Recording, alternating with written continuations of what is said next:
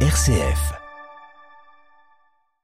La bande de Gaza coupée du monde ce vendredi, les télécommunications sont interrompues faute de carburant. Dans le même temps, l'offensive de l'armée israélienne se poursuit sur l'ensemble du territoire palestinien.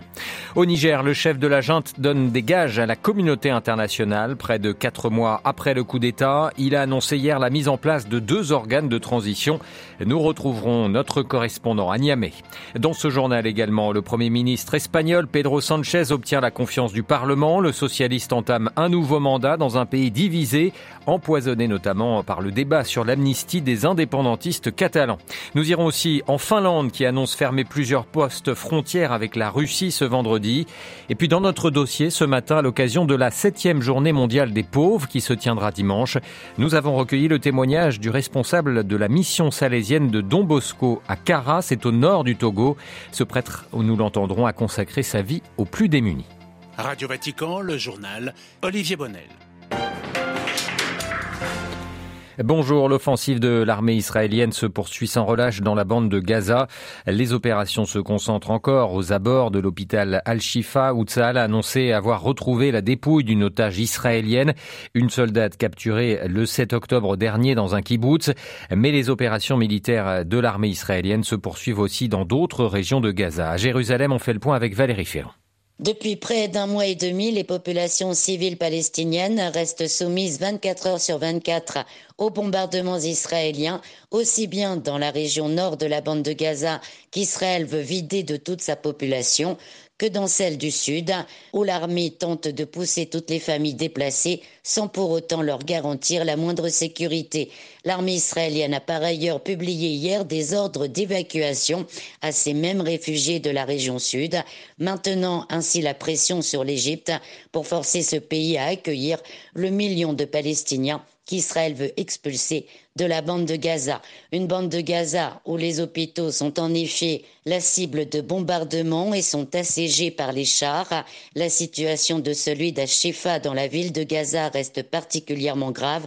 Ce grand complexe médical qui abrite environ 7000 personnes est en effet assiégé par les chars alors que les bulldozers de l'armée se livrent depuis plusieurs jours à des destructions de ses cours intérieures. Les tirs et les bombardements ont déjà détruit par ailleurs plusieurs de ses services. Jérusalem, Valérie Ferron, Radio Vatican. Et Gaza où les communications sont interrompues, le principal réseau de télécommunications locales annonce ce matin être hors service faute de carburant. En Cisjordanie, une importante opération de l'armée israélienne est en cours depuis ce matin dans la région de Naplouse, les territoires occupés de Cisjordanie qui ressemblent à un baril de poudre prêt à exploser.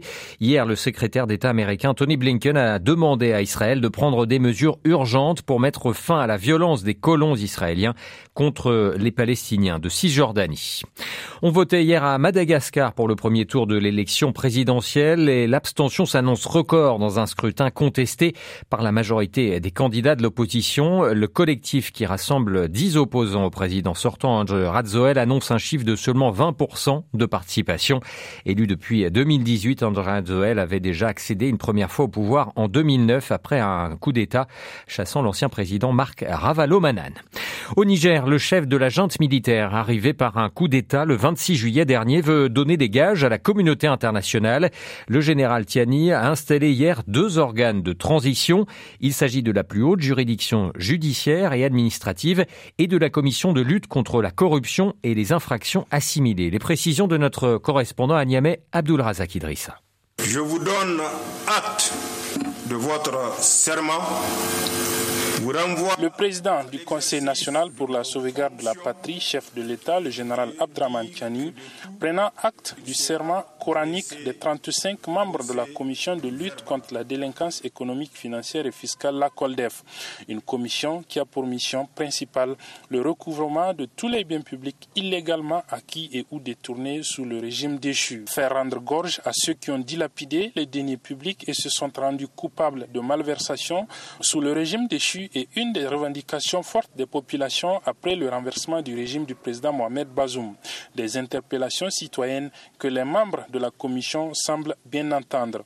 Issa Garba, membre de la COLDEF. On va travailler sérieusement parce que nous sommes sous serment et les, uns et les autres qui sont des indélicats qui ont été donc euh, inconséquents doivent aussi comprendre que nous sommes liés à un serment divin. Et donc, il n'y a pas de quartier. Peu avant l'installation des membres de la COLDEF, le chef de la junte a reçu les serments des membres de la Cour d'État, la plus haute juridiction de transition en matière judiciaire et administrative. À Niamey, Abdelrazak Idrissa pour Radio Vatican. À San Francisco, sur la côte ouest des États-Unis, le sommet de l'APEC, la coopération économique pour l'Asie-Pacifique se poursuit. Et parmi les rencontres bilatérales importantes, celle euh, il y a quelques heures entre le président chinois Xi Jinping et le premier ministre japonais Fumio Kishida. Ce dernier s'est inquiété des activités militaires de Pékin dans la région. La Chine et le Japon qui doivent gérer de façon appropriée leurs différends, a déclaré le président chinois euh, Xi Jinping au premier ministre nippon. Direction l'Espagne où quatre mois après les élections générales, Pedro Sanchez obtient la confiance du Parlement espagnol. Il est donc reconduit pour quatre ans à la tête du gouvernement. La fin d'un blocage politique qui se fait au prix fort néanmoins pour rester au pouvoir. Le Premier ministre socialiste a accepté une loi d'amnistie pour les indépendantistes catalans. À Madrid, la correspondance de Luis Marsens. Il l'a fait. Cinq ans après son arrivée au pouvoir, Pedro Sanchez va gouverner quatre ans de plus. Impensable il y a encore six mois après une très lourde défaite de la gauche au municipal et des sondages désastreux. Le socialiste a gagné son incroyable pari. Avec cette victoire, Pedro Sanchez s'affirme comme l'un des rares leaders européens à avoir réussi à freiner la poussée de l'extrême droite. Mais pour en arriver là, il a fallu le soutien de sept formations différentes. Le socialiste a négocié tous azimuts. Il a surtout dû convaincre les indépendantistes catalans en échange de leur soutien, Sanchez a accepté une loi d'amnistie très controversée euh, qui me permettra notamment à Carles Puigdemont, l'ex-président catalan, à Bruxelles depuis six ans, euh, de rentrer libre chez lui en Espagne. Euh, pour la droite, l'amnistie est une attaque contre la démocratie. Elle menace l'unité de l'Espagne, quand la gauche, qui s'y opposait avant les élections, estime que cela permet de tourner la page du conflit catalan, un sujet omniprésent dans le débat politique espagnol. Mais aujourd'hui, le plus dur commence pour Pedro Sanchez. Sa législature ne sera pas facile car il dispose d'une majorité très fragile au Parlement espagnol. Madrid, Luis Marsens pour Radio Vatican. Dans le nord de l'Europe, la Finlande annonce fermer dès ce soir et jusqu'au 18 février prochain les quatre principaux postes frontaliers avec la Russie. Les relations entre les deux voisins se sont tendues ces dernières semaines, une décision qui fait suite pour Helsinki à l'arrivée inhabituelle de migrants sans papier ces derniers jours. Pour la Finlande, il s'agit d'une opération de déstabilisation de la part des Russes. Le gouvernement finlandais accuse en effet Moscou de manipuler les demandeurs d'asile à des fins de déstabilisation en représailles à son adhésion récente à l'OTAN. La correspondance régionale de Carlotta Morteo.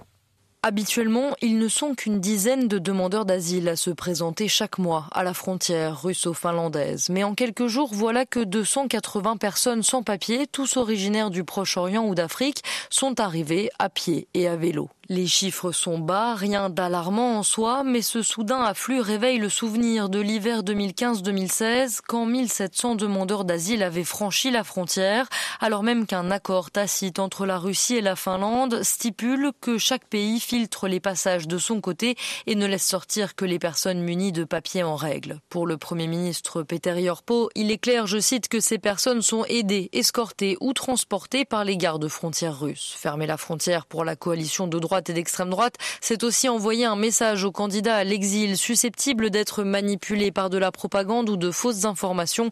La Finlande est bien fermée, un mur frontalier est en construction et l'hiver a déjà commencé. Le pays n'écarte pas l'éventualité d'un scénario qui ressemblerait à ce qui est arrivé à la frontière entre la Pologne et la Biélorussie, où des centaines de migrants sont morts de froid dans les forêts. Stockholm, Carlotta Morteo pour Radio Vatican. La Finlande qui a donc rejoint l'OTAN au mois de mars dernier, la Suède pourrait en faire de même si la Turquie qui, membre de l'Alliance Atlantique, lève son veto. Le Parlement turc a entamé hier l'examen du protocole d'adhésion de Stockholm à l'Alliance Atlantique. Les discussions devraient se poursuivre la semaine prochaine. Et puis au Vatican, le pape François s'est rendu hier euh, après-midi dans une paroisse de la périphérie de Rome. Il y a rencontré une quarantaine de prêtres. Il s'est entretenu avec eux pendant une heure et demie. François qui a également rencontré sept familles pauvres accueillies par le complexe paroissial depuis 1985 la paroisse Sainte-Mère Marie de Sainte-Marie, mère de l'hospitalité, accueille les familles les plus modestes de la périphérie romaine. Plus d'informations à retrouver sur vaticanews.va.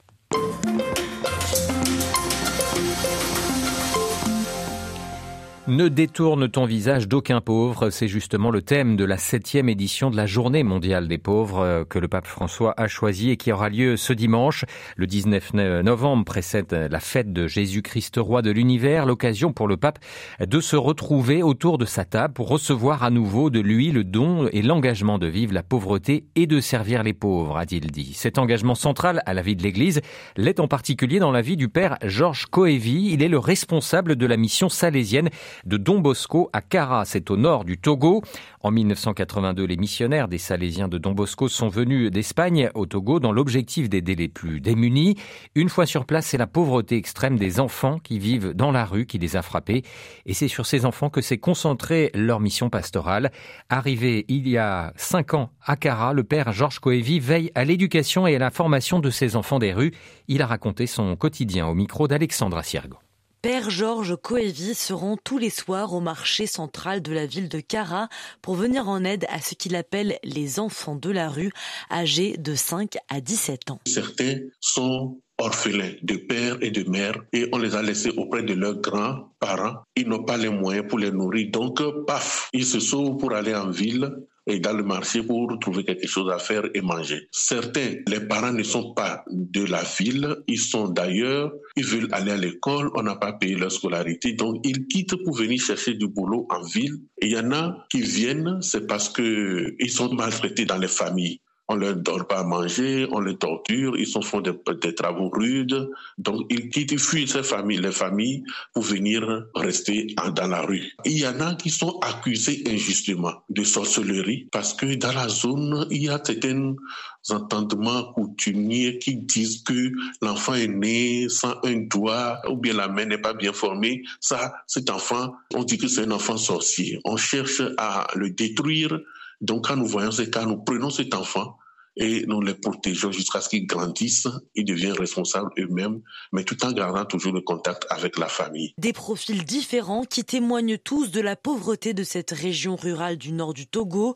Pour gagner la confiance de ces enfants abandonnés, souvent traumatisés, la mission suit plusieurs étapes. C'est le soir à la tombée de la nuit que on les rencontre facilement. Donc on les voit regroupés ensemble pour dormir et avec le système salésien, on joue avec eux, on crée l'amitié et on leur demande pourquoi pas ne pas sortir de cette vie. Nous pouvons vous donner un lieu sûr pour vous abriter et dormir le soir et manger. Donc, ils acceptent cela. Nous les amenons à Saint-Ignace. Et petit à petit, ils se redonnent, ils commencent à redonner confiance pour dire, mais pourquoi ne pas reprendre l'école? Donc, nous les prenons maintenant pour les introduire au foyer immaculé ou quand ils sont là-bas, ils reprennent l'école ou bien ils reprennent la formation d'un métier. Donner un avenir aux plus défavorisés, c'est le cœur de cette mission initiée en 1982 par un premier centre d'accueil.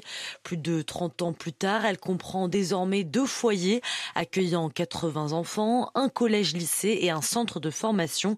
Mais pourtant, malgré l'agrandissement des structures, le nombre d'enfants pauvres grandit lui aussi. De plus en plus, la ville de Cara s'agrandit. Ça attire d'autres jeunes euh, des villages de venir. Ça fait qu'il y a beaucoup d'enfants dans la rue. Aujourd'hui, on ne peut pas prendre plus que le nombre que nous avons. Pour donner l'exemple, pendant les vacances passées, j'ai demandé que ceux qui sont dans la rue, comme c'est la saison pluvieuse, on les a appelés pour venir faire des activités de récréation avec nous une journée. Quand ils sont venus, ils ne voulaient plus partir. On leur a donné une salle.